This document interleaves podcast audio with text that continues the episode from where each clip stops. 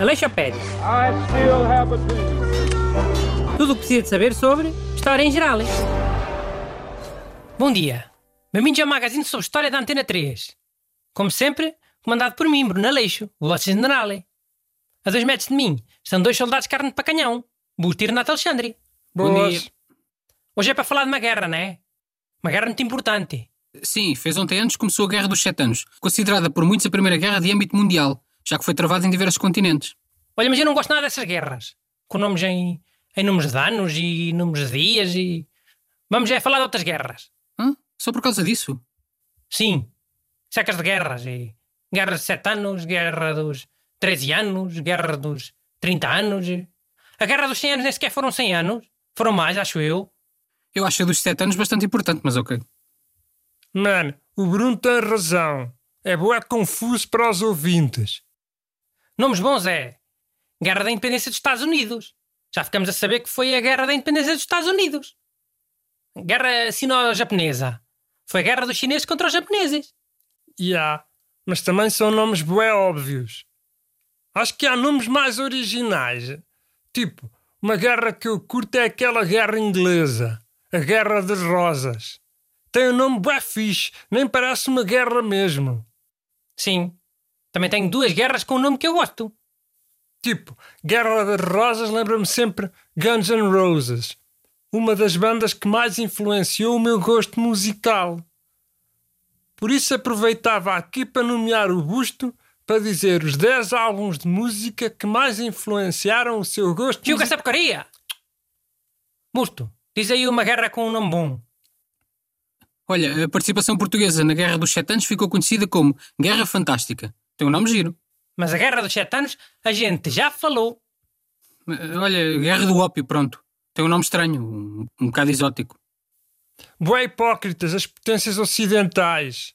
Hoje proíbem as drogas. Antigamente faziam guerras para as terem. Olha que nem era para as terem. A Inglaterra é que introduziu o ópio da Índia na China, para viciar as pessoas. E depois trocar por outras coisas. Seda, chá, porcelana. E a China fez o quê? Proibiu? Claro, estava toda a gente a ficar viciada. Mano, bué maquiavélico por parte da Inglaterra. Não. O Renato é contra a proibição das drogas. Ele está do lado dos ingleses. Mano, eu sou a favor das drogas leves. Nunca me viste a defender a heroína. Heroína é que vem do ópio. Sempre fui contra. As minhas guerras preferidas é guerras médicas, na Grécia Antiga. Ah, isso existiu.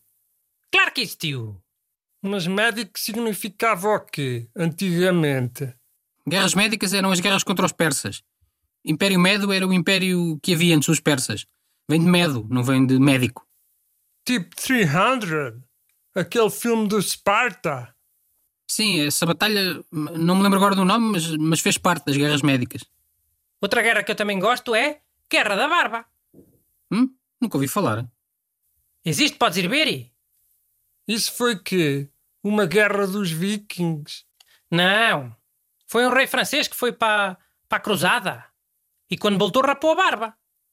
A rainha não gostou e pediu o divórcio. Ah, isso é que gerou a guerra? Ou foi o pretexto? Foi pretexto, claro. Ela depois foi casar com outro rei, o rei de Inglaterra. E queria as terras de volta. As terras que ela tinha dado ao rei de França no dote do casamento. E o rei de França não quis devolver, né? Daí ter começado uma guerra.